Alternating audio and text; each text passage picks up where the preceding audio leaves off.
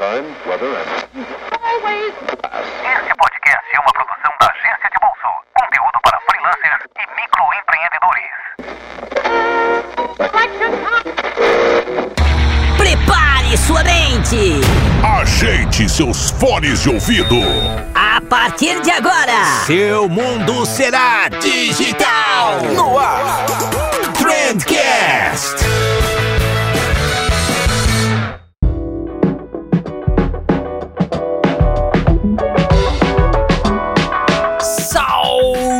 Excelentíssimo ouvinte, seja muito bem-vindo ao melhor podcast sobre comunicação e negócio que você já escutou na sua vida. Eu sou Vinícius Gambetta, esse daqui é o Trendcast voltando pra vocês e hoje a gente vai falar sobre pivotagem, essa sutil arte de recomeçar, de, de mudar a direção de um negócio ou quem sabe até da vida.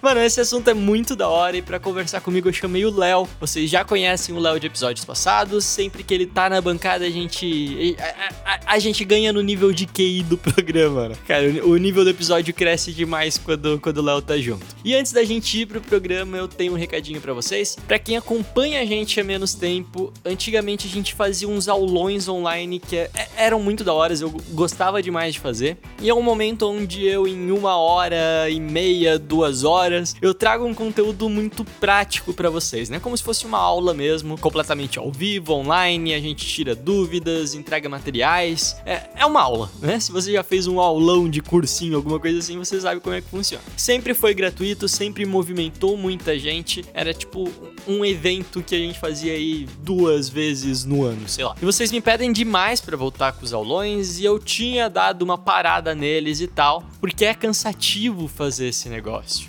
É, mas, como tá todo mundo de quarentena aí pedindo conteúdo, falando que não tem o que fazer, eu resolvi programar mais um aulão. Tá agendado então no dia 14 de abril às 19 horas, é uma terça-feira. A gente vai fazer um super aulão de planejamento. Então eu vou te mostrar como eu estruturo um planejamento, onde a gente busca as informações para montar esse plano de ação, quais etapas você não pode esquecer, até como fazer o cliente pagar por esse planejamento eu vou te ensinar. Só que dessa vez vai ter um negocinho diferente nesse, nesse aulão, né? Diferente dos aulões que a gente fazia no passado, esse vai ser o nosso primeiro aulão pago, né? Ele vai ter um custo e o custo vai ser de 5 reais. Então são 5 reais por inscrição. N- não dá nem a coca que você tá tomando aí na, na quarentena, né? Aí você tá se perguntando agora, né? Ah, mas Vinícius, você tá extorquindo a gente na quarentena, justo nessa situação difícil e tal.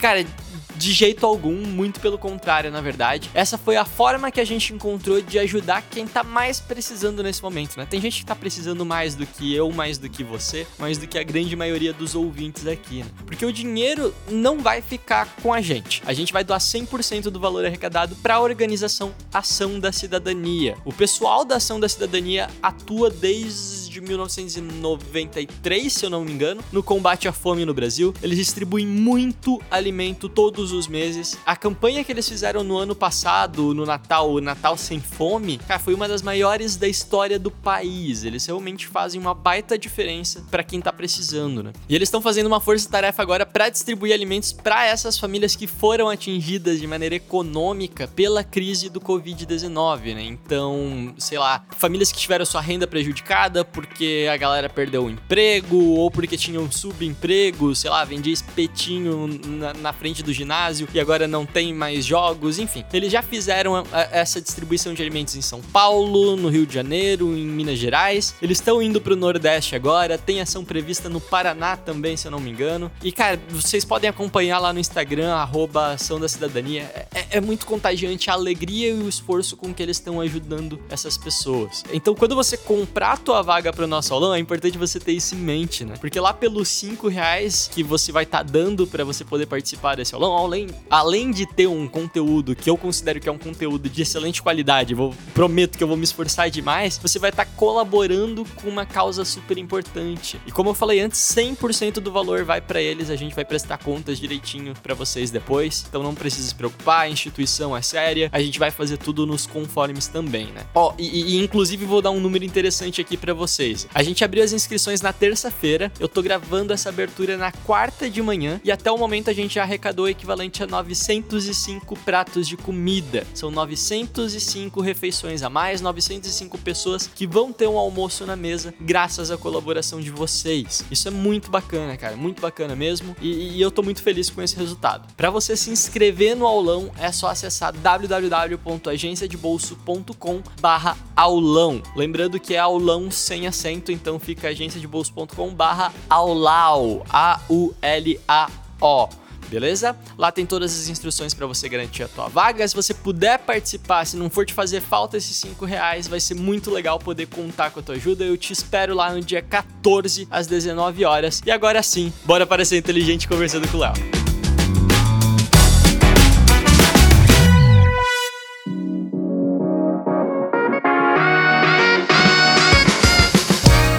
Léo, me fala então, cara, pra gente começar já, como é que tá essa tua quarentena, cara? é, cara, eu acho que a minha vida não mudou, cara, porque eu sempre, em boa parte, sempre trabalhava em casa e até descobri que a minha vida, em grande medida, era uma quarentena e eu não sabia. A única coisa que eu sinto falta é. a única coisa que eu sinto falta bastante é de estar tá na universidade. Né? O ambiente da universidade, para mim, é um ambiente que me agrada, né? Dar aula, conversar com os alunos. Mesmo na universidade, tu não trabalhava, né? Tu só dava aula, né? é, exato, né? Tem, tem, isso também. A gente, não, não é um trabalho. E, brincadeiras à parte, eu particularmente não encaro como um trabalho por justamente me divertir tanto. Fazer algo que eu gosto, assim, né? Obviamente, a gente não vai ficar vivendo de, de luz, né? Tá certo. Mas não, não encaro como um trabalho, assim, né? É, estar na universidade. Até, mas, é, como é que posso dizer? Estar na universidade não é brincadeira, né? Eu sempre falo que a universidade é o, a universidade é um ambiente inóspito, em grande medida aí, então não é brincadeira. Mas para mim é uma diversão sempre. Show de bola, cara. E, inclusive, ser professor hoje, o que que você leciona? Eu leciono empreendedorismo, que é basicamente a disciplina de inovação, negócios da moda também e negócios internacionais. E agora peguei a teoria da comunicação, que é, um, é uma disciplina mais teórica, assim. Essa gosto muito. É muito, muito legal mesmo, muito bacana. Pra turma de publicidade e propaganda. Mas a disciplina que eu mais gosto, a disciplina que eu mais gosto disparado, assim, com certeza é falar sobre inovação, empreendedorismo. É um negócio que, que eu me descobri aí um tempo, alguns anos atrás, e isso vem tomando proporções na minha vida cada vez maiores. E, e, é justamente isso que eu quero te perguntar, porque eu acho que tem tudo a ver com o nosso assunto de hoje, né? Hoje você é um professor, mas já fez coisa pra caramba na tua vida, né, cara? Toda vez que a gente senta para conversar, eu descubro que já foi alguma coisa diferente. Resume aí pro pessoal a tua história de vida, cara. cara, resumir minha história de vida é, é por mais que eu sou uma pessoa jovem, né? Me considero uma pessoa jovem com 31 anos de idade, é, já fiz bastante coisa. Eu acho que, analisando em retrospecto, né? Eu acho que a curiosidade me levou a caminhos que eu não havia planejado. Desde muito pequeno, assim. Então, quando tu sugeriu o tema para mim, tu falou assim, pô, pivotagem, né? Daí eu pensei, primeiramente, num senso estrito de negócio, né? Pivotar negócio, que é um tema que a literatura da inovação também aborda. Mas daí eu, eu sempre trago um pouco pra minha vida, assim, né? Não sei se esse é o tema aqui, mas falando disso. É completamente o tema. É. então tá. O meu primeiro pivô eu lembro quando eu tinha 7 anos de idade, 6, 7 anos de idade, e eu falei pro meu pai, meu irmão desenha muito bem, ele é um designer hoje, náutico. Ele era muito bom em alguma coisa e eu, como irmão mais novo, queria ser bom em alguma coisa também, né? Meio que esse espelho de entre irmãos, assim. E eu olhei pro meu pai e falei, pai, quero uma bateria. Porque sempre, né, sempre fui aficionado por bateria, ainda sou até hoje, assisto vídeo aula de bateria e não tenho uma bateria em casa. Daí ele falou assim para mim: é, bateria não vai rolar, mas te dou um violão. Esse foi o primeiro pivô que eu levei na vida. né? E a partir desse momento eu falei, cara, eu não tinha nada, vou ter um violão, saí no lucro. Uhum. E ganhei um violão. Lembro que na época custou 150 reais um violão, um Giannini, a Nylon, tenho ele até hoje. E estudei ele, estudei violão, guitarra durante 11 anos, né? Separei com 18 anos de idade e daí a gente tem o meu segundo pivô na vida, que basicamente eu precisava, né, fazer faculdade, né? E eu pensei, tá, obviamente se a pessoa estuda a vida inteira música, né, parte do pressuposto que ela vai continuar, né, fazendo música. E eu falei, né, acho que não, acho que vou fazer administração. Nada a ver com nada. Aí fiz administração e esse foi meu segundo segundo pivô aí. Isso eu tava com 18 anos de idade, né, 18, 19 anos. Para chegar no 31 a gente vai ter muito tempo aí. Mas daí acabei acabei fazendo, comecei a trabalhar no hospital, né, hospital em Joinville, né, eu sou, é, morava em Joinville na época. Na área de administração, né? Na área de administração, entrei lá como almoxarife. Ah, não, porque daqui a pouco você me fala, ah, eu comecei a trabalhar no hospital como cirurgião.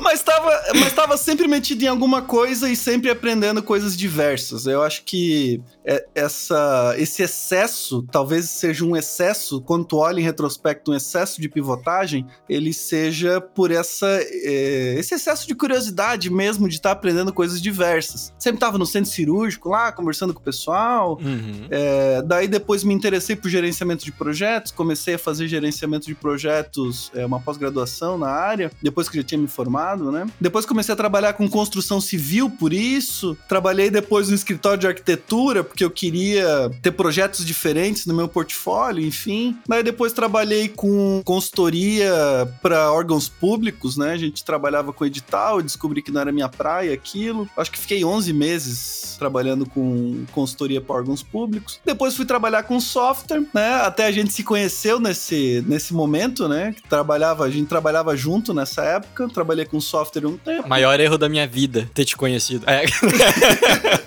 Cara. Não, pra mim foi uma felicidade imensa, né, cara? Ter ali conversando com várias pessoas diferentes. Trabalhei com software, é, daí depois recebi uma proposta para ser sócio numa empresa de consultoria em Blumenau. E obviamente aceitei, né?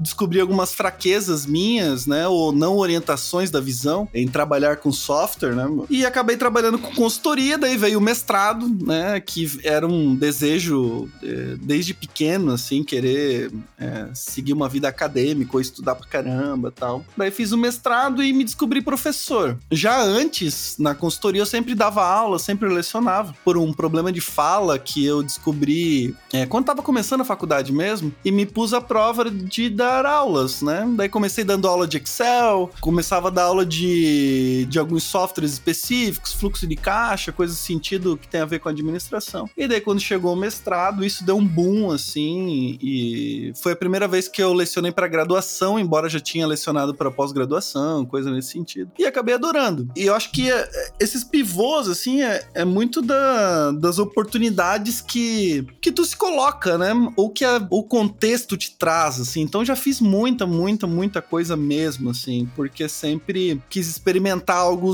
algo novo. O que, por outro lado, se tu olhar assim, é meio que ruim, porque tu acaba fazendo várias coisas ao mesmo tempo. Então, exemplo, teve uma época que eu mudei mais frequentemente de emprego ali, né? Depois que tinha saído do hospital, porque eu ainda não tinha achado o meu lugar ainda, não sabia exatamente o que, que eu gostaria de fazer, eu tava experimentando as coisas sem muito fio filtro, assim. E meio que criticavam isso, né? Do tipo, poxa, o Léo é, tá trabalhando num lugar faz 11 meses e pediu para sair já, né? Poderia fazer coisas mais. Eh, poderia fazer mais coisas lá dentro, enfim. Mas eu tava inquieto com algumas coisas. É, eu acho até que é importante a gente abrir um parênteses aqui, cara, explicar pra galera o que, que é pivotagem, porque pode ser que esteja alguém escutando até aqui 10 minutos já e tá perdido, assim. O que, que os caras estão falando de pivô? O que, que é pivô, né?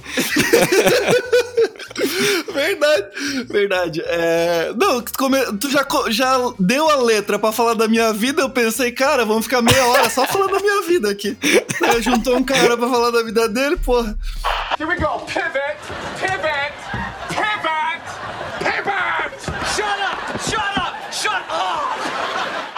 é, pivô, na verdade, é uma mudança estratégica. Né? Então, quando tu tá indo por um caminho, determinadas condições do mercado ou do sistema que se formou ali te faz uma mudança lateral, que a gente costuma dizer, né? Tu muda lateralmente. Então, exemplo, o Vinícius ele tinha a agência dele, começou a aprender sobre o negócio e fez um pivô, que pode ser de mercado, de segmento de cliente, né? Falando de negócio especificamente, né? Então, pivô é uma mudança estratégica que se desenvolve no modelo de negócio. Sendo modelo de negócio, a fórmula como você cria e como você captura valor. Criar valor para clientes é como se fosse entregar a resolução de um problema, né? Eu entrego o problema por meio de um serviço ou um produto. Capturar valor é como tu lucra com isso, né? Então, dentro dessa equação, eu posso ter alguns pivôs ali, posso pivotar cliente. Ah, eu tava com um modelo de negócio aqui, né? É, em certa ocasião, trabalhei muito tempo com startups, ainda trabalho e startups de agro, de tecnologia de maneira geral, e tipicamente a gente faz pivô no sentido de cliente. Ah, eu tenho uma solução e eu vou fazer um pivô de cliente. Eu atendi o cliente A, agora eu vou atender o cliente B. Ah, minha solução era para criança, agora eu vou modificar ela para atender idoso. É, só no sentido lúdico de explicar pivô de cliente. Inclusive, só a, a analogia, né, do, de onde é que vem o pivô. Não sei se vem disso, na verdade, mas pelo menos é a analogia mais bacana que eu já encontrei. O pivô no basquete, ele é o jogador que ele recebe a bola para ele rearmar a jogada, né? Então tá rolando uma jogada lá, eles mandam pro pivô, o pivô ele vai manter um pé fixo no chão e ele vai girar o corpo para procurar um, um, outro jogador para iniciar uma nova jogada. Então é mais ou menos isso, né? Você mantém a tua base, mas você você procura uma outra maneira, um outro caminho para tua estratégia, né? Sim, sim, perfeito. É até onde eu tenho sobre as leituras que fiz também vem dessa origem, né, do principalmente do basquete, que o time tá indo num determinado sentido estratégico ali, né, tendo determinada um objetivo específico. Daí quando passa a bola pro pivô e ele entende que aquela jogada não seria boa, ele pivota a jogada, ele faz uma outra jogada a partir disso. Só que daí vem a questão, né, principalmente na literatura tem muito e na vida real real também, não uma crítica à literatura que não é a vida real, né? Mas tendo essas duas analogias. Que quando chega no momento de pivô, é fácil olhar pivô interessantes em retrospecto, né? Que eu quero dizer, ah, uma empresa que é famosa hoje, a gente consegue analisar o pivô, as estratégias, e de alguma maneira isso tudo encaixa bonitinho, perfeito. Eu costumo dizer que a inovação, ela é tipo como se fosse um raio, saca? Tu só consegue descobrir aonde caiu depois que ele cai. Antes disso, tu só consegue olhar mais ou menos onde tem tendência de chuva, onde pode ter tendência de raio. Só que quando tu tá no momento, né, quando tu tá na, na condução da estratégia de inovação de uma empresa já existente ou nascente, é, o pivô, ele pode, ele vem com a seguinte pergunta, né? Eu devo pivotar ou devo continuar na estratégia? E eu acho que esse é o grande dilema problema. Será que eu devo pivotar e tentar uma outra coisa ou devo continuar aquela estratégia ali de uma outra forma, de um outro jeitinho, mas ainda bater por alguma alguma diferença ou ainda fazer um esforço ainda maior baseado na estratégia? Isso que é o grande o grande dilema hoje. Então agora eu vou te fazer essa pergunta, né? A gente tá aqui justamente em quarentena agora, tem muito negócio que a gente sabe é inevitável, tem muito negócio que vai quebrar. E provavelmente várias das pessoas que estão escutando agora a gente atendem alguma empresa empresa, atendem algum negócio, tem como cliente alguém que vai quebrar com, com essa crise ou vai chegar muito próximo de quebrar e vai ter que pivotar, né? Vai, vai se ver nessa situação, se pivota ou se não pivota, se continua na mesma coisa, se muda de, de estratégia. E agora eu te pergunto,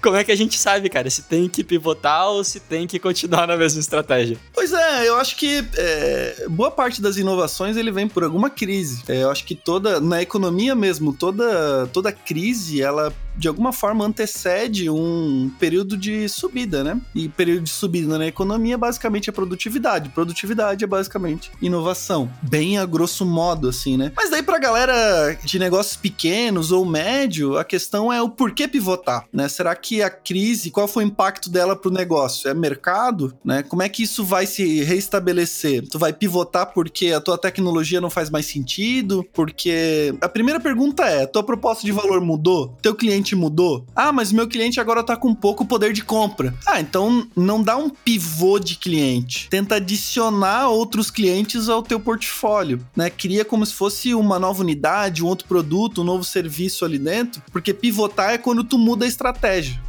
Tu começa a diversificar um pouco teu portfólio. O que também vai a pergunta, pô, será que diversificar portfólio num momento como esse não é espalhar esforços, saca? Será que eu não deveria focar mais em um determinado cliente, me esforçar mais ali? Daí isso tudo varia de, de empresa para empresa, né? Mas eu acho que muito possivelmente, olhando assim, uh, o panorama econômico, as empresas elas vão ter que se reerguer mais no sentido de produtividade, né? Então, pensa assim, existe duas formas de a gente de a gente inovar. A grosso modo, basicamente, como eu capturo valor, né, e como eu crio valor, que é a ideia do modelo de negócio. Como eu capturo valor, eu posso inovar no meu sentido interno, na minha cadeia de valor interna, ou seja, como eu produzo o que eu estou produzindo. E para o meu sentido externo, como eu crio valor, eu posso inovar em produto, em serviço, em cliente, em marca e tem N tipos ali. Eu acho que depois desse momento é muito mais a gente refletir no sentido de inovar internamente e como que a gente desenvolve essa cadeia de valor, desenvolver maneiras mais produtivas de fazer o que a hora estava fazendo, eliminar custos que às vezes não fazem sentido, eliminar clientes, né, ou produtos que não fazem tão sentido assim no portfólio, ou seja, enxugar um pouco e focar as inovações mais internas, né, em alguns determinados segmentos. Eu acho que em outros segmentos é cria oportunidades para a gente inovar para o cliente.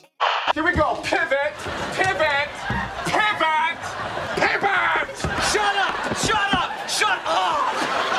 É, exemplo, eu tava pensando hoje, é, como professor, né? Eu entendo que a universidade é uma organização complexa. E eu acho que não existe organização pior para desenvolver uma inovação do que grandes corporações e universidades a universidade, a partir disso, ela, ela teve que se reinventar. É, só que assim, a toque de caixa. Então, exemplo, a gente tá. Semana que vem inicia as aulas não presenciais, os professores têm que se adequar. E eu penso no seguinte sentido: se não tivesse a crise, como que seria essa movimentação? Ela seria muito mais custosa por parte dos professores, fazer aula EAD. E não tô falando fazer não presencial, mas só o fato de fazer o que a gente chama de flipped learner, que é a sala de aula invertida, né? Manda material EAD, é, manda vídeo, faz podcast, mas daí quando ele chega na sala de aula é algo mais prático, ou seja, tentar misturar isso. Porém, uh, com essa crise, a gente se sentiu, né? Esse momento atual, não vou falar crise, mas esse momento atual, a gente se sentiu forçado em desenvolver essa tecnologia, saca? O que dá uh, para a universidade uma oportunidade de desenvolver novos modelos de negócio em cima dessa oportunidade, né? Em cima dessa adoção tecnológica que aconteceu meio que a toque de caixa, assim, né? Então, por que, que a universidade não pode, como as grandes têm, né? Mas por que, que as universidades regionais não podem ter um canal no YouTube legal? Por que não pode ter um mock legal com as aulas? Por que, que os exercícios, é, artigos, estudos de caso não pode já estarem né, uh, disponível para pessoas da comunidade quiserem assistir, né? Agora a gente tem que fazer isso meio que a toque de caixa. Professores que já estavam mais próximos disso, né? Desse, como é que posso dizer, dessa união entre tecnologia e presencial, não estão sentindo tanto essa diferença. Porém, professores que tinham mais aquela pegada presencial, de não adotar tanta tecnologia, o que também não é problema nenhum, né? Não adotar tecnologia em sala de aula não é problema nenhum. Conheço professores maravilhosos que me deram aula sentado a aula inteira e a gente é, não não queria sair dali tão cedo, né? E só o cara, só o cara falando. Mas a adoção de tecnologia, em alguns casos, pode fazer sentido. E eu acho que a adoção tardia disso, ou é, intempestiva, né? Agora que a gente tem que adotar assim, ela pode gerar um precedente para inovações futuras. E isso é um negócio interessante que eu vejo. Porém, respondendo a tua pergunta depois de uma meia hora falando, eu acho que. é, eu acho que no retorno disso, ou até mesmo agora, é, o pequeno empreendedor ou empreendedor de maneira geral, o empresário, ele deve focar mais na cadeia de valor dele, em questão de ser mais produtivo, focar em clientes principais né, ou produtos ou serviços principais e dar foco nisso. Questão de pivotar negócio, modelo de negócio, talvez esse não seja não seja uma hora assim, né, pra gente pensar isso. Mas eu acho que cada caso é, é um caso. Sabe onde que eu acho que pode ser pivotado, cara? Eu acho que deve ter muito empreendedor por aí que ele já tava com uma ideia de uma pivotagem, às vezes não com esse nome, mas ele já tava com uma ideia na cabeça do tipo, ah, meu negócio não tá tão bacana, ou tá só, tô, tô vendendo almoço para pagar a janta, alguma coisa nesse sentido. É, só que não tinha coragem, não tinha coragem de tipo, não, vou mudar completamente a direção, vou focar em outro público, vou focar em outro produto, alguma coisa do tipo. E às vezes, quando acontece um movimento do mercado como esse, que ele se vê forçado a fazer alguma coisa, talvez ele passe a ter coragem, né? É, eu, eu vou usar como exemplo eu mesmo, né? Quando eu saí da agência, foi uma puta decisão difícil, né? Talvez se eu tivesse tido um momento como esse, onde tem uma ruptura maior do mercado, talvez tivesse sido mais fácil para eu ter tomado essa decisão. Não sei se tu concorda comigo. Concordo, concordo e discordo ao mesmo tempo. É, porque, como, né, tem, tem esses dois lados também. É, eu acho que o que tu falou tá certo, né? O que a gente chama de empreendedorismo por necessidade. Como também várias pessoas perdem o emprego, não conseguem se realocar no mercado e vão empreender, vão, vão desenvolver o negócio delas, né? Por necessidade. Porém, eu acho que se ele já tinha uma instabilidade no negócio dele e chegou, né? Se já é difícil prever como o mercado tá para introduzir uma inovação. No momento como esse, ele fica ainda mais difícil. Seria como a gente jogar. Tu tá jogando banco imobiliário, que já é um jogo extremamente difícil, tá tentando ali fazer alguma coisa e chega alguém e coloca uma venda em você. É um negócio nesse sentido, né? Porém, eu acho que gera oportunidade sim. Várias pessoas, como eu também já vi e conversei com pessoas nesse período que a gente tá, entre aspas, isolado, como pessoas que estão tirando justamente para fazer isso. Pô, sempre teve uma ideia, não, não tinha muito tempo para desenvolver aquela ideia. Agora que o, o que eu faço aqui eu não consigo muito fazer online ou a demanda baixou, tá tirando um tempo para trabalhar em cima da ideia do indivíduo, assim, né? Em questão individual. Eu acho que tem esses dois, esses esses dois lados também. É, gerou oportunidade sim, respondendo a tua pergunta, porém eu acho que as regras do jogo tornaram o jogo bem mais difícil agora para se fazer.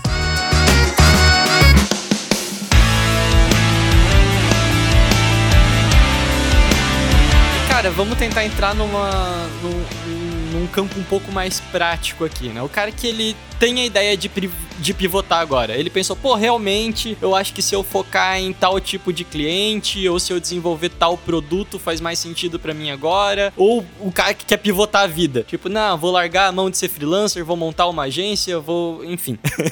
Qual que é o processo de uma pivotagem, né? A gente começa com uma análise SWOT, com Canvas, com MVP. Qual que é o negócio, cara? se eu falar como eu pivotei, né, a minha vida, eu vou te falar que não teve nada disso. Eu acordei de manhã e falei assim: agora quero isso. Porém, não recomendo.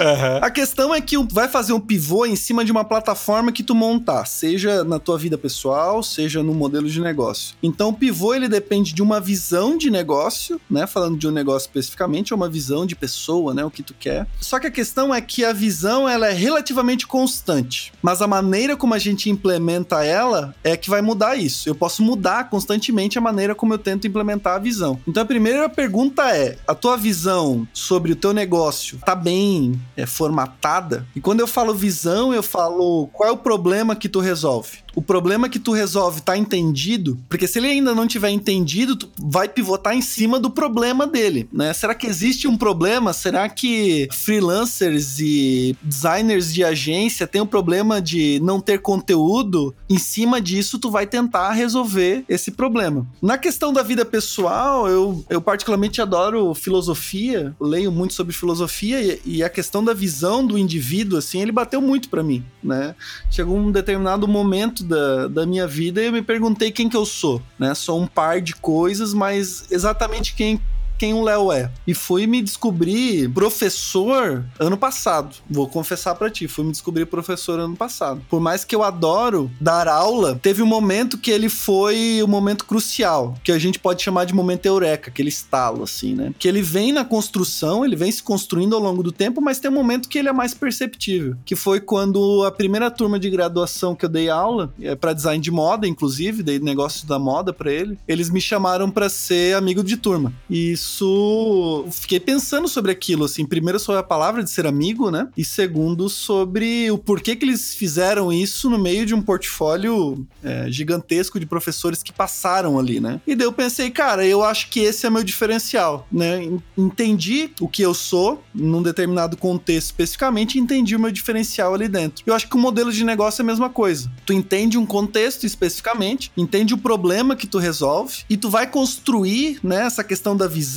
diferenciais no sentido de resolver aquele problema. Se tu perguntar assim, quem o Léo é, eu vou te falar que o Léo é um professor obstinado em aprender e ensinar. Né? Basicamente isso. Né? Então, essa visão ela pode ser aplicada em vários contextos. Né? Então, muita exemplo, como a gente implementa isso, falando de novo da visão que é relativamente constante, mas como a gente implementa muda, é muito influenciado por você, eu comecei a gravar um podcast. Olha só, rapaz.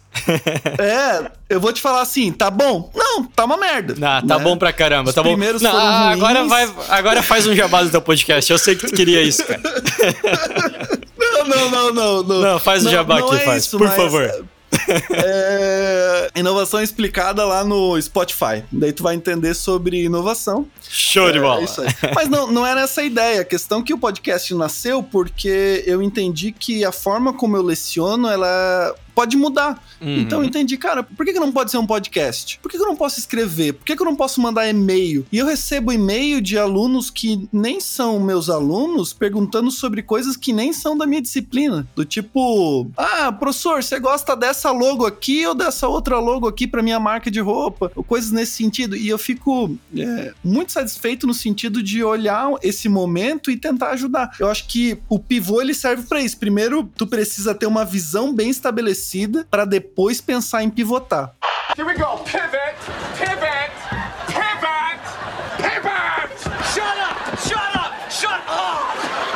Eu queria, já que a gente tá falando aqui, você falou de um negócio importante, né? Que você percebeu que você tinha uma vocação pra ser professor e tal, quando te convidaram pra ser o amigo da turma, o paraninfo lá e tal, né? Isso, de certa forma, foi uma validação pra ti, né? E eu acho que a validação é um processo im- importante da pivotagem, né? Porque quando a gente tá desenvolvendo um plano de negócios, a gente fez um canvas ali e tal, isso nada mais é do que um amontoado de eu acho que, né? Tipo, eu acho que é isso, eu acho que é isso, e a gente só vai descobrir mesmo se isso faz sentido quando a gente coloca isso no mercado com um MVP e tal e valida essa ideia, né? O, o, o quão a validação faz parte do processo de pivotagem, cara. Pô, eu acho que ela é o processo de pivotagem, né? Tu comentou muito bem pegando esse gancho de volta ali, né? A partir do momento que a gente tem um modelo de negócio que pode usar o Canvas ou não, outras ferramentas, a matriz SWOT, como tu falou, é, estratégia do Oceano Azul, enfim, tu pode usar o que tu quiser para setar a tua visão. Porém, como tu bem disse, aquilo dali é grande IC, né? A questão é tu pegar um if daquele, né? Um C daquele e validar ela de alguma forma que é extremamente rápida, não, não extremamente rápida, mas que seja mais fácil de acessar o mercado e verificar se aquilo existe. É basicamente tu tem uma hipótese na mão, separa uma hipótese na mão e tenta validar ela. A questão é que dentro do teu modelo de negócio vai ter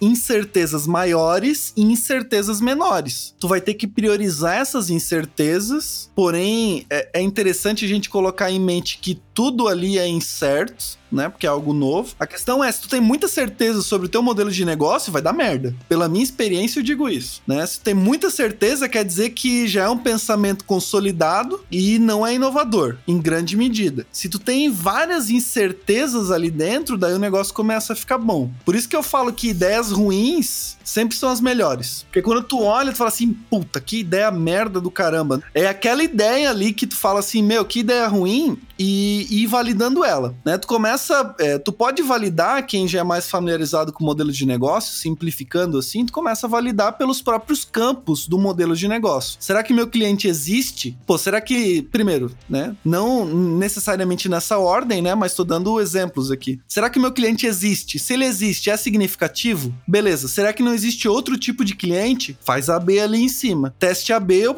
eu de alguma forma jogo duas estratégias, né? Só explicando para quem não é familiarizado autorizado. Eu faço duas estratégias específicas de hipótese, sei lá, para idoso e para jovem adulto, que agora tem essa classificação e descobri que eu sou um jovem adulto. Fiquei, fiquei maravilhado, fiquei maravilhado. Se tu se considera assim, né, cara, quem sou eu pra dizer que não? Não, agora é verdade, cara. Eu sou, eu sou um jovem, sou um jovem.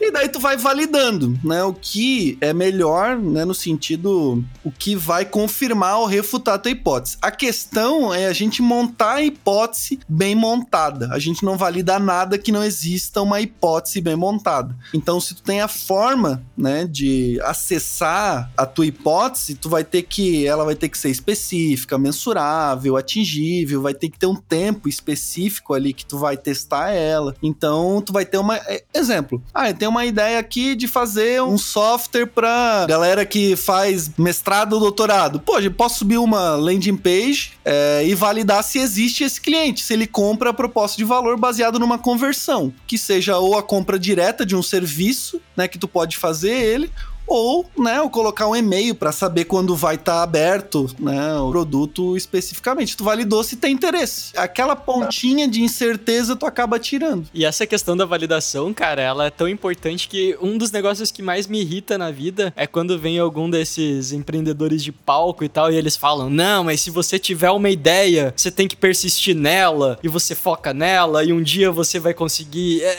às vezes não, né? às vezes a tua ideia é só ruim, às vezes não tem quem compre por ela, né? Você precisa validar ela e você precisa falhar rápido se for para falhar, né? Sim, sim, sim. É, assim, a gente tem que entender que a inovação ela tá aí desde 1930, eu acho, 32, 39, sei lá. É um campo extremamente econômico. Quando a gente fala do campo da economia, é um campo extremamente cartesiano. Daí, quando vem essa galera que tu bem citou como né, empreendedores de palco. A gente ainda vai fazer um episódio só sobre isso. Nossa, vou, vou destilar tanto ódio sobre isso. É, mas uma questão interessante que eu ouvi de um professor é que o que nos irrita nos falta em alguma medida. Daí eu, eu fico sempre comedido quando eu falo né, de empreendedores de palco. Mas eu, eu acho que assim, eu até perdi o fio do que eu tava falando aqui. Here we go. Pivot,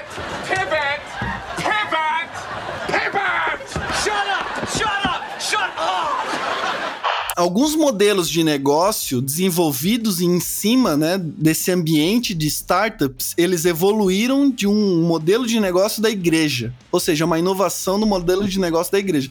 Porque às vezes, cara, o que te vendem ali é um negócio tão baseado na fé, né? Do tipo, ah, vai lá, bate a cara mesmo que uma hora vai dar certo. Isso para mim é religião, né? Quando tu vai lá, né? Como é que é o templo moderno de Salomão, só que a única diferença é que não tem pessoas religiosas, mas empreendedores, né? Pseudos empreendedores, ou empreendedores até mesmo, né? Eu não consigo ver diferença do templo de Salomão para um evento como esse, né? Desde que o conteúdo de lá seja seja interessante, né? Não seja baseada na fé ou na crença específica, assim, né? Sem, sem muito respaldo. E eu acho que é o respaldo que ele traz essa certeza. Então, pensa comigo, é, empreendedorismo é assumir riscos objetivando, né, querendo um lucro superior ao paradigma vigente. Ou seja, quer ganhar mais dinheiro que todo mundo. Todo mundo empreende porque quer ganhar mais dinheiro, né, seja né, o que fazia antes ou seja do que estão fazendo aí. E a questão é assumir riscos. O cerne, né, o core é tu entender quais são esses riscos. Quando tu monta o teu modelo de negócio, tu vai achar a tua ideia maravilhosa e tu vai demorar muito tempo que talvez para entender que ela é uma merda, né? Entender a ideia é ruim, porque é, né, tu fica apaixonado por aquilo. Ó, particularmente, dois tipos de pessoas que eu não gosto para trabalhar comigo são apaixonados e desesperados, né? Justamente por esse, né, por essa questão que não faz enxergar o óbvio. Que é basicamente, cara, se existe um EC, né, se uma hipótese e vão validar ela. E eu vejo nas startups de maneira geral que a gente é meio que, sabe aquelas amebas assim? Eu não tenho, é, é, eu não tenho, eu não tô falando que eu sou empreendedor perfeito. Meu Deus, longe disso, longe disso. Mas sabe aquela ameba que ela não traz é, nenhum legado de conhecimento? Ela vai, aprende, vai, aprende, vai, aprende, vai, aprende. Eu não. Né, percebeu agora que eu não sou formado em biologia ou coisas nesse sentido, mas essa é analogia que eu tenho. Que surgiu na minha cabeça aí, pronto. Tá certo. E se hipótese é para te aprender algo, o conhecimento ele pode vir de duas formas, né? Tácito, aquele conhecimento que tu aprende, tá contigo e às vezes é difícil de tornar ele explícito, e o conhecimento explícito, que de alguma maneira veio do tácito ou emergiu por ele mesmo, né? Então, o conhecimento explícito é aquele que a gente, pô, lê um livro, né? Lê coisas mais densas assim, assiste um podcast legal, bacana, assiste um podcast Ouve um podcast legal, né? Assiste um vídeo. Ou seja, são conhecimentos mais explícitos, né? A questão é que o empreendedor, de maneira geral, ele não tá aprendendo, né? Percebo isso em alguns casos, ele não tá aprendendo com legado. Legado que eu digo assim, humanidade. Então, Uhum. exemplo, tô trabalhando para um cliente aqui agora que ele é- tem uma clínica de ortodontia, né? Ele chegou com uma- um problema extremamente específico para mim e eu falei, cara, é, me dá duas semanas no mínimo. Ele perguntou assim, cara, mas o que, que tu vai fazer em duas semanas? Porra, eu vou ler os artigos da área que tem, né? Porque eu queria ver qual era o corpo de conhecimento, ou seja, as teorias que estavam se interpolando ali, ou as práticas propriamente dita, que o pessoal já pesquisou, né? Não vou validar em coisas que tem pessoal aí que já bateu a cabeça e já fez e já emergiu um conhecimento consolidado aí, né? Eu acho que essa é a grande questão que às vezes a gente não, não percebe. Se você é empreendedor, né, ou quer ser empreendedor, a primeira coisa que vai acontecer é tu ser bombardeado por conhecimento. Né, informação de maneira geral, né? Então as pessoas vão lá, "Ah, faz o meu curso, faz não sei o que, faz aquilo outro. Puta, cara, se tu fizer todo o curso que for bom pra ti, bom, o cara fica pobre, né? O cara não tem dinheiro pra colocar no modelo de negócio dele. E também não tem tempo, Não né? tem tempo hábil pra fazer isso. Né? E, e a minha crítica é que muitas vezes esse tipo de curso ele é desenvolvido no sentido de prateleira mesmo, né? O curso, o treinamento, o livro até ver, até algumas vezes, né? Do tipo, agora eu descobri que é, colocar palavrão em livro é tendência. Então tem um livro lá que é não sei o que palavrão, daí tem um que Foda-se. pegou o palavrão e tornou ele meio que um verbo disso. Achei genial. Não sei efetivamente, né, a, qualidade do livro ou a densidade dele, né, o quanto ajuda. Às vezes pode ajudar pra caramba uma pessoa. Só que tem muito conhecimento consolidado que a gente poderia acessar também. A partir do momento que o conhecimento ele vira, né, um mercado, cada pessoa ele vai querer ter propriedade sobre algo, né, para poder vender. Essa é a ideia da inovação, né? Eu tenho propriedade sobre um produto, ele é só meu, eu tenho um certo monopólio, né, temporal sobre isso. Enquanto isso, eu vou vender. Então é por isso que a galera chega aí falando: "Ah, fórmula de não sei o quê.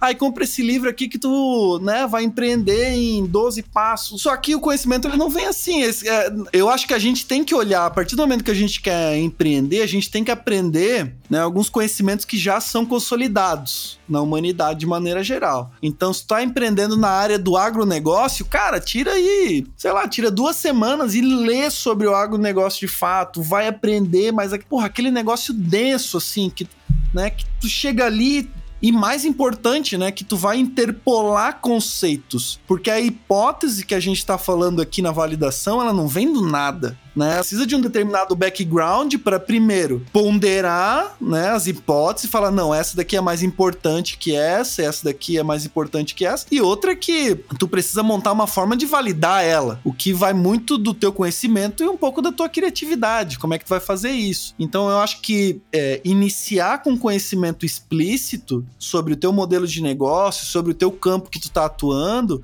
para mim, Leonardo é um negócio que é essencial, assim. Eu sempre começo qualquer modelo de negócio, eu começo lendo sobre como a indústria, quando eu digo indústria, eu digo setor, né? Como, como aquele setor tá se formando em torno de alguns determinados conhecimentos que fazem sentido, né, para mim. Ah, é fácil? Não, vai ser extremamente difícil. Só que daí esse é o ponto de tu falar, não, pô, eu acho que esse é o caminho. Perfeito, cara. Porra, que papo da hora, mano.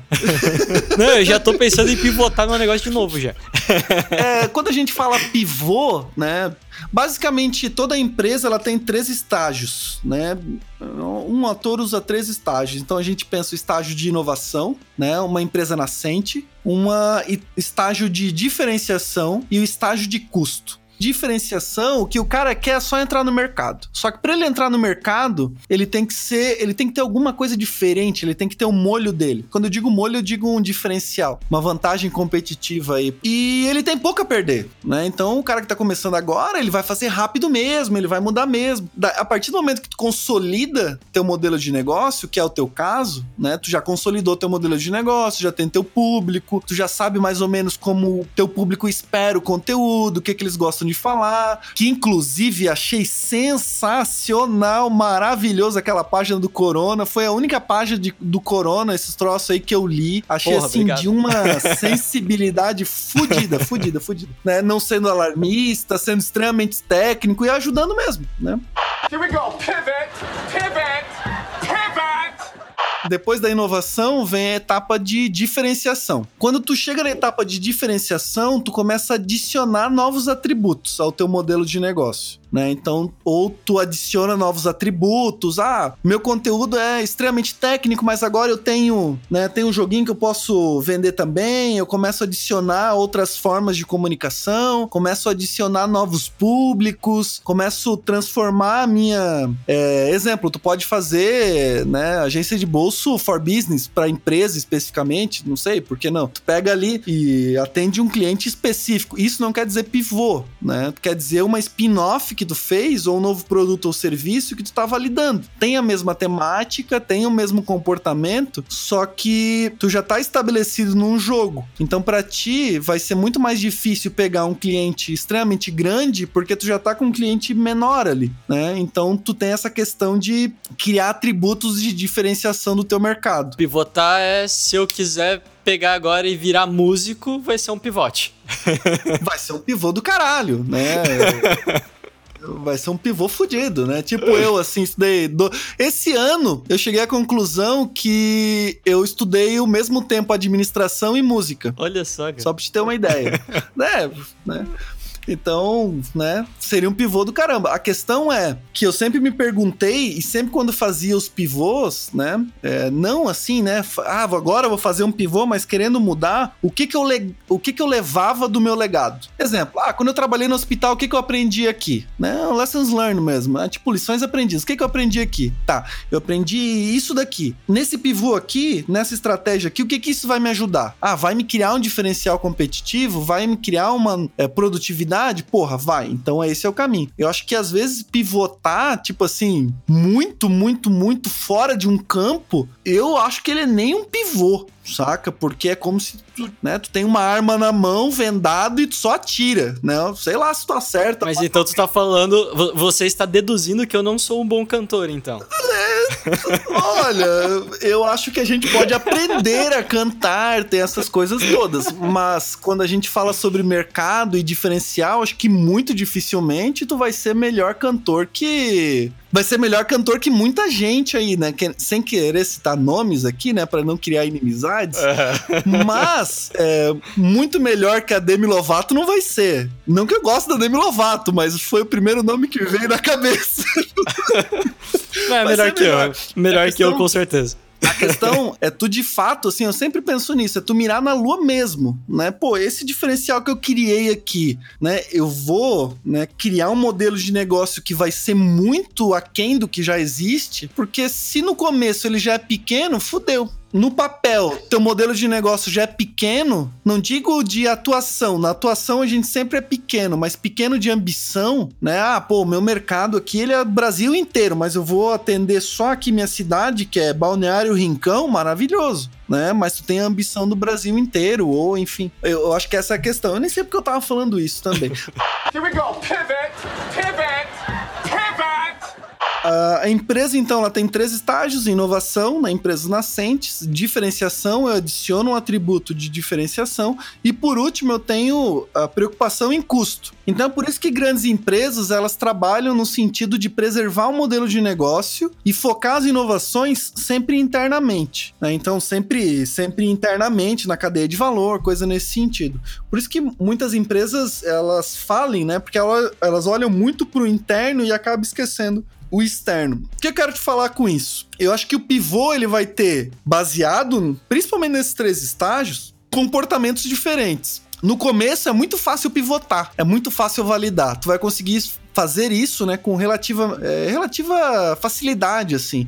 Só que depois, no estágio de diferenciação, pivotar ele já fica, né, adicionar inovações ali, ele já fica um pouquinho mais custoso. Né? Exemplo, ah, se tu quiser validar uma ideia tua hoje, vai ser muito mais difícil que foi há anos atrás porque o teu mercado já está consolidado, as pessoas já esperam um determinado comportamento teu, e o erro aí pode ser fatal nesse sentido, né? Se tu falar uma palavra errada ou tiver uma iniciativa errada, fudeu. Tem muito mais a perder, né? Exato, exatamente. Tem muito mais a perder. É isso que eu tô querendo, tô querendo dizer. E é, quando chega lá na, na empresa que é grande, que ela, ou grande ou tem muito tempo, ela vai basicamente inovar em custo, né? Ela vai inovar pouco em cliente, né? Vai fazer poucas experimentações ali, porque ela, porra, ela vai ter muito a perder né? Daí tem uma estratégia específica para esse tipo de empresa de como ela pode reentrar no jogo, né? Entrar novamente. É por isso que a gente vê, então, tipo, muita startup. Eu tenho até um dado aqui: é 77, um dado do mapa das fintechs da Visa de 2019, disse que 77% das startups em funcionamento já pivotaram seus negócios. Então, startups que estão em um estágio bem inicial e tal. É, e ao mesmo tempo a gente não vê, sei lá, o Itaú pivotando do nada, né? Exato, exato. Ele tem muito mais a perder. E a questão, né, é que assim, o que que nessa pesquisa eu até sei quem fez, é, dei uma olhada por cima. É interessante ver o que foi pivô para eles, né, para responderem sim ou não. Mas é extremamente normal, né? Se o cara não tem um pivô no modelo de negócio que está começando, tem alguma coisa muito errada, né? Porque se tu tá jogando um jogo que ele é incerto, tu não sabe as cartas que tu tem na mão, cara, tu vai ter que ir experimentando né? E cada experimento que tu faz disso, ele é um pivô, né? Desde a tua ideia que a tua primeira ideia, que é uma merda, até a tua segunda ideia, que é menos merda, ali já teve um pivô, né? Que tu de alguma forma aprendeu que aquela primeira ideia era ruim, né? Por experimentação. Num primeiro momento, é, tem algumas pessoas que defendem uma pesquisa mais qualitativa, né? Etnográfica, que é conversar com as pessoas, ir lá tal. E só isso daí já é fonte de aprendizado que vai fazer a ideia ir pivotando com o tempo. Né? Então, com certeza eles pivotaram. E esses 30, esses 23% aqui, minha pergunta é por que não pivotaram? Pode ser que o cara já tinha uma. Talvez não pivotaram ainda. Ainda, né? Ou, ou eles não entenderam o que, que é pivô ali, né? Na questão do, do questionário. Ou uma empresa foi lá e é, colocou um caminhão de dinheiro e aquela ideia subiu. O que é uma questão bem interessante também, porque às vezes eu acho que, pegando o próprio gancho que eu dei, quando tu não faz muito pivô, experimentação, né? Tu acaba focando muito numa, né, num caminho que ele pode estar errado ou não, que tipicamente vai estar errado a priori. E se tu tiver muito dinheiro, na minha experiência, esse caminho é pior num primeiro momento. Exemplo assim, ah, tu vai atender os primeiros, sei lá, mil clientes. Eu acho que dinheiro aí é ruim, saca? Ou 500, ou um número, não um número assim tão duro, né? Mas os, o, atender os primeiros clientes já com muito dinheiro na mão é ruim, porque eu acho que ele pode te levar mais rápido para um lugar onde você não deveria estar. E eu acho que é ali quando tu vai ajeitando, vai pivotando, né? Tendo diferentes hipóteses, é onde tu vai ajustando o teu modelo de negócio e tendo conhecimento sobre mercado de fato. E eu acho que tu pode dar uma maquiada no teu processo de validação também se tu coloca muito dinheiro, né, cara? Eu acho que tu não consegue validar tão bem. Porque, pô, se o teu negócio é muito bom mesmo e você quer validar se ele realmente é bom, quer dizer que você vai ter uma facilidade maior para vender ele, né? Se você colocar muito dinheiro para vender o teu produto e você me dizer tá validado, mas gastou um caminhão de dinheiro para isso, eu acho que talvez não seja tão bom quanto parecia. É, exato. E, e tu colocou. E tu trouxe de novo, é, sabiamente aqui, um ponto extremamente sensível, né? Que é autoconfirmação. Né? Ninguém gosta de estar tá errado. Só que a ideia da hipótese é justamente estar tá errado algumas vezes. Tu vai errar pra cacete até acertar uma vez né? Tu vai ter ideias ruins até ter uma ideia boa. E as hipóteses são as mesmas. Tu vai estar tá errado até o momento que tu entende, pô, isso daqui é legal. E por experiência própria, assim, também, e confesso que já fiz isso algumas vezes, né? Ou por gostar muito do que eu tava fazendo ali, né? Da, do software, alguma coisa específico, ou por, enfim, é tentar enviesar o jeito é, de fazer esse teste, essa hipótese. Tu nem percebe, Mas depois, quando tu olha em retrospecto, tu olha assim, cara, extremamente enviesado. Ah, tu vai conversar com seis pessoas. Três te falam super bem e três te falam super mal. Porra, tu vai ficar conversando muito mais com as pessoas que falaram bem e no final do dia, cara, teu negócio é fudido, porque três pessoas gostaram daquele negócio.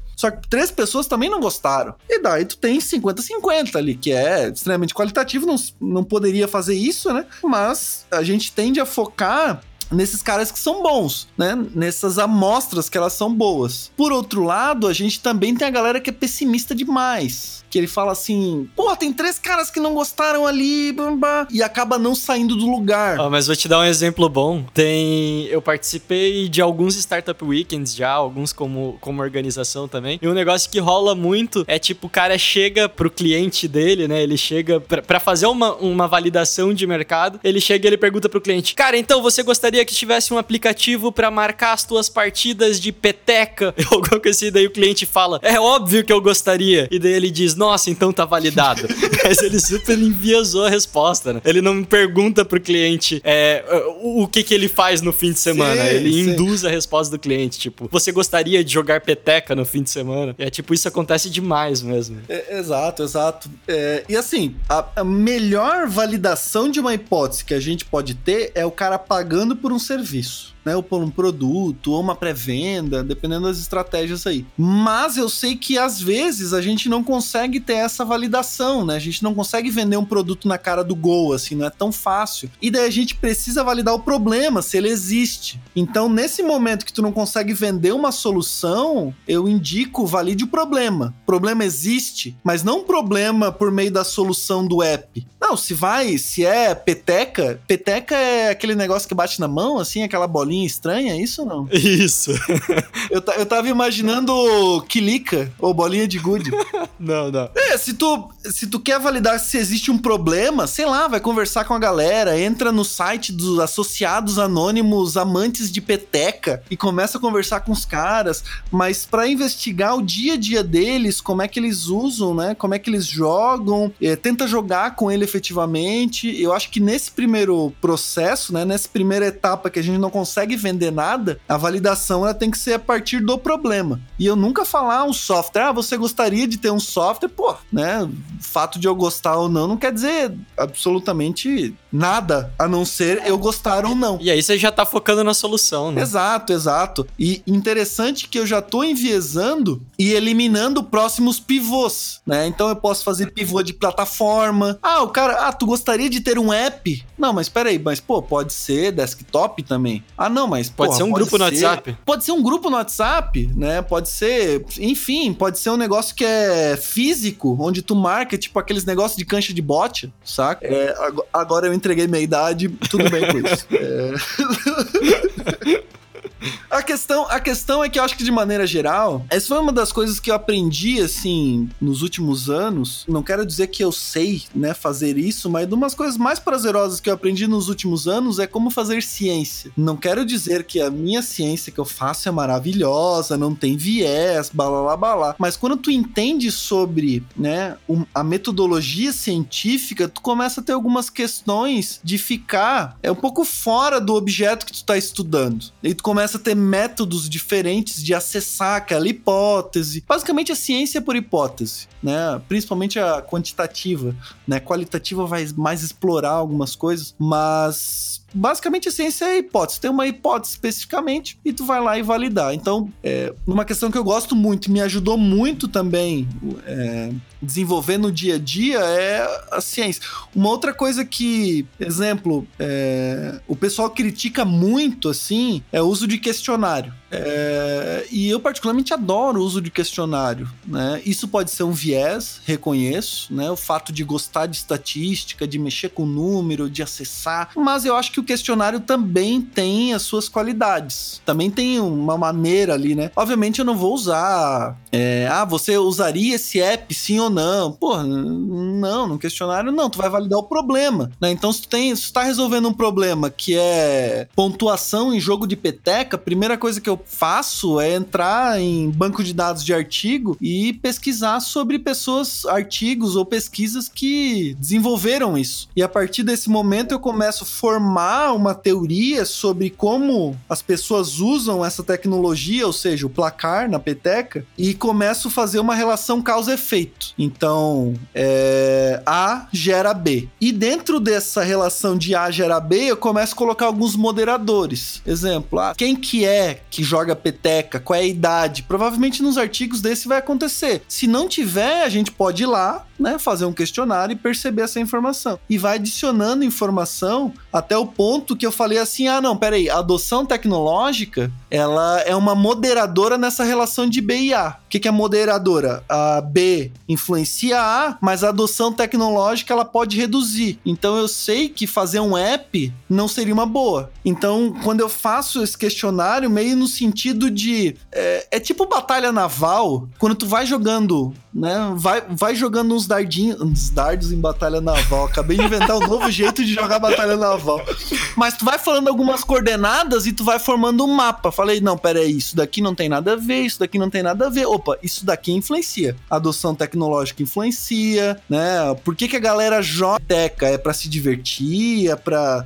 E tu vai entendendo as motivações em relação aos resultados, e nessa equação tu começa a entender também os moderadores. Formando esse ambiente, esse cenário, pô, daí tu começa a formar teu modelo de negócio de maneira mais precisa. Ou com menos incertezas. Porra, muito bom. Eu acho que a gente já pode ir terminando por aqui, porque a gente já passou de uma hora. O pessoal vai ficar puto porque já terminou de lavar louça faz 45 minutos. Mas, cara, quem quiser te escutar, quem quiser escutar mais da tua voz aveludada, quem quiser saber mais sobre processos de inovação e tal, faz o teu jabá agora, cara. Mais uma vez, por favor. Ouvintes vindo daqui, eu peço primeiro é, compaixão, né? Não sou uma pessoa tão próxima assim ao microfone quanto, né? Vinícius, essa pujança, essa cachapância específica, né? Mas Mas a ideia do inovação explicada. Eu sou um radialista aqui. É, é, o radialista, é o radialista. A ideia do inovação explicada é todo podcast, ele é extremamente curto, né? Eu explico um artigo científico por semana sobre inovação, né? Resgatando artigos é, novos, né? Ou mais antigos, explico eles de uma maneira que consiga consiga pegar ali em 10 minutos, no máximo, 10, 12 minutos. Porém, ele é um podcast mais denso, assim, tem que ouvir meio que prestando atenção no negócio, fazendo algumas anotações, porque ele tem o propósito de ser um pouquinho mais, mais curto. Mas quem quiser ouvir, tá lá no Spotify, acho que tá em outras redes aí também. É inovação explicada.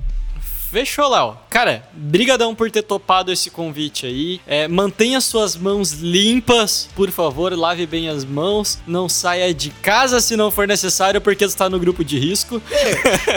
e valeu, cara. Brigadão. valeu.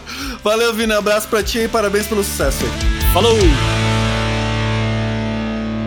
Interrompemos a programação para a canção da queda de conexão. Um oferecimento Leonardo Anésio. Corto, corto, corto, não tô ouvindo nada. E é nada que eu tô ouvindo. E eu não tô ouvindo nada. E é nada que eu não tô ouvindo. Trendcast, um oferecimento M-Labs. Toda a gestão das suas redes sociais em um só lugar. Esse podcast foi editado pela BZT.